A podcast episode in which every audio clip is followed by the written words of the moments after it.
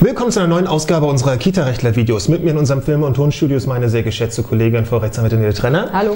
Ich bin Rechtsanwalt Holger Klaus und wir wollen uns heute nach äh, diversen gemachten Erfahrungen darüber unterhalten, ob man die neue Datenschutzgrundverordnung irgendwie mit Angst äh, ja, begegnen sollte oder ob äh, es einfach nur der natürliche Respekt auch ist, der da vielleicht geboten ist. Also wir, wir stellen immer fest in unseren Fortbildungen, dass die Leute, was diese neue Datenschutzgrundverordnung angeht, die jetzt ähm, ab Mai ähm, gilt, das ist so ein großes Gefühl des, Herrje, was sollen wir noch so alles schaffen und was wollen die von uns und was denken die sich da wieder in Brüssel aus und vielleicht sollten wir deutlich machen, dass Angst an dem Punkt völlig fehl am Platz Total. ist. Also es ist natürlich ein großes Fragezeichen. Es Also einfach nur darüber reden, weil Genau. es ist immer so ein Thema, die Leute reagieren mit einer gewissen Abwehrhaltung und ja, es macht mehr Arbeit auf den ersten Schritt, aber und sie, es, es wird auch nicht so richtig eingesehen, warum man da vielleicht was Neues machen soll und vielleicht sollten wir einfach versuchen, so ein bisschen ähm, viele Trägerverantwortliche da abzuholen, wo sie stehen, nämlich bei einem,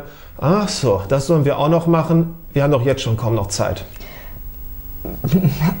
Ja, mal gucken. Also wie gesagt, es ist natürlich ein großes Fragezeichen. Es ist aber deswegen ein großes Fragezeichen, äh, auch für uns durchaus noch, ähm, weil bis jetzt noch gar nicht klar ist. Es gibt zwar den Verordnungstext und es gibt das neue Daten, äh, Bundesdatenschutzgesetz, aber ähm, wie es dann letztendlich äh, ausgefüllt und interpretiert wird, das ist alles Sache der Gerichte. Und das dauert bekanntlich. Und das dauert einfach. Also Gut. insofern gibt es jetzt durchaus schon einige Punkte, die relativ eindeutig sind.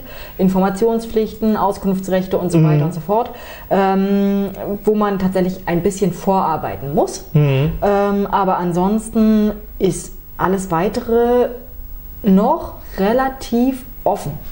Gut, das würde ja, das ist ja, das klingt ja dann sehr verführerisch auch, ne? Naja, wenn das noch alles gar nicht so geklärt ist, warum sollte ich dann jetzt schon Geld in die Geld oder und oder Zeit in die Hand nehmen, das alles schick zu machen? Nachher war die Arbeit umsonst. Naja, heißt- ich warte doch mal. Nein, Moment, Moment, wir, ne? Des Teufels Anwalt, wir spielen jetzt mal mit dem Gedanken, der sich ja dann zwangsläufig aufdrängt. Warum soll ich mir jetzt schon die Mühe machen, wenn nachher mein schönes Haus, mein schönes Kartenhaus doch eh wieder eingerissen wird durch irgendeinen vorwitzigen Richter, der sich irgendwas Tolles ausdenkt? Ist ein berechtigter Einwand. Ähm, ja, jein. Okay, schon das Jein könnte jetzt jemanden ähm, dazu bringen zu sagen, ich lege meine Hände in den berühmten Schoß, ich warte gemütlich ab und guck mal, was da passiert. Und jetzt sagen wir, Würden wir eher nicht dazu raten, weil erstens ähm, kann die Behörde erstmal der, der, die- der jeweilige Datenschutzbeauftragte oder die Datenschutzbeauftragte des Landes kann einfach die Bußgelder verhängen. Das heißt, sie, sie oder er interpretiert diese Verordnung und das Bundesdatenschutzgesetz auf eine bestimmte Art und Weise ähm, und ähm, dann hängt das erstmal da.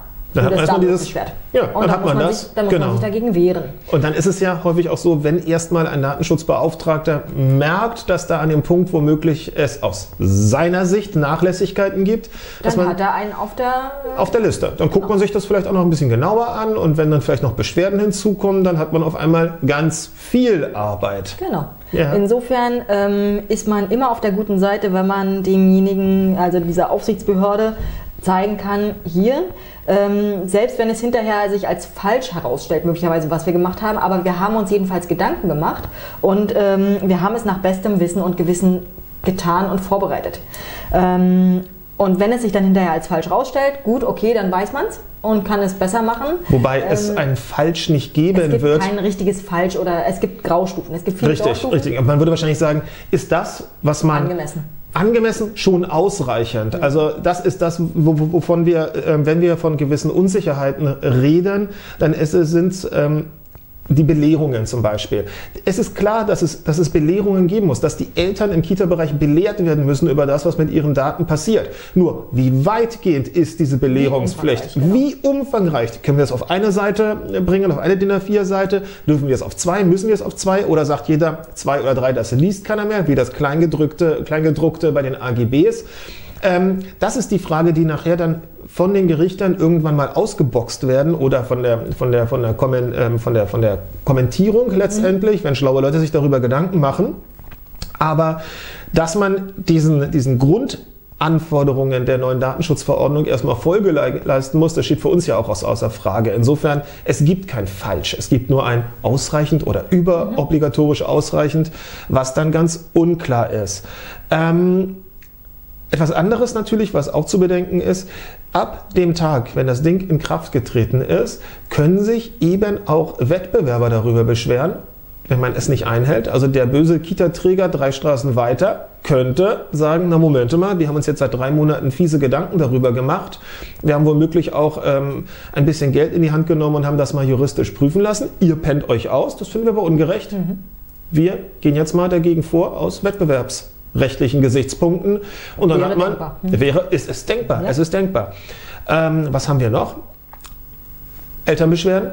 Elternbeschwerden. Es gibt natürlich weiterhin Schadensersatzansprüche, wenn irgendwas schief geht. Ja, ja, ähm, ja. Das heißt, es kann nicht nur von der aufsichtsbehördlichen Seite aus teuer werden, sondern es kann natürlich auch von, äh, aus zivilrechtlicher Sicht einfach teuer mhm. werden, wenn irgendwas nicht eingehalten wird. Ähm, ja, was haben wir noch? Ähm, Na, wir haben auf jeden Fall dann noch ähm, das Problem, dass sich natürlich wir, wir, wir, wir, der Datenschutz, wie, wie drücken wir es aus? Wenn wir der Datenschutz ist letztendlich aus unserer Sicht nicht sicherlich das Erste, woran man denkt, wenn man an Kinderbetreuung. Ja, das mag richtig oder falsch sein, aber arbeiten wir mal mit dem, was Realität ist. Und da ist es, wenn die Kinder ähm, toll gefördert, wenn sie super begleitet, ist es einfühlsam, es stimmt die Atmosphäre in der Einrichtung. Und Angebote. Richtig, genau sowas. Also ist das, ist das pädagogische Arbeit mit den Kindern top. So, wenn dann noch der Preis stimmt und alle nett irgendwie aussehen und die, die Räumlichkeiten irgendwie passen und es noch in der mehr oder weniger auf dem, auf dem Arbeitsweg von Mama und Papa ähm, ähm, ist das Ganze, dann ist man relativ glücklich. Und dann ist eigentlich der Datenschutz etwas, naja, da guckt man so oben drauf noch. Wie wird damit umgegangen? Und es macht sich dann eben auch bemerkbar, auch in der Elternschaft oder im Erzieherteam, wenn man als Träger da gewisse Nachlässigkeiten hat. Und dann kommt immer dieser Punkt, naja, wenn die da schon nachlässig sind, das ist wie im guten Restaurant, ja, wenn man sagt, das ist irgendwie nicht so toll und dann es lange Diskussionen gibt über das Essen und äh, bezahlen sie wenigstens die Hälfte, so eine Geschichten, dann sagt man sich ja auch, mm, warum? Warum? Wie ist hier das ja, äh, ja, Gefüge nicht richtig? Irgendwas stimmt hier nicht und wenn es da schon nicht stimmt, dann stimmt es vielleicht auch an anderer Stelle nicht und dann hat man automatisch dieses Gefühl des Misstrauens und dann kommt eins zum anderen. Mhm. Und deshalb denken wir, glaube ich, auch ganz häufig, dass man sich an diesem Punkt des Datenschutzes, das ist so ein bisschen die, die, die Kür von, von, von allem. Wenn man sich da erwischen lässt, dann hat man ungewollt an anderen Stellen eben die weiteren Probleme. Und deshalb sollte man vielleicht auch dort jetzt im Hinblick auf diese Datenschutzgrundverordnung, und die wird ja dann durchgekaut werden. Spätestens mit dem 1. Mai, mit dem 2. Mai, obwohl noch nicht mal in Kraft getreten, werden, wird das in allen Tageszeitungen irgendwie ein Thema sein. Und spätestens wer sich am 25. tritt das Ding in Kraft, nicht wahr?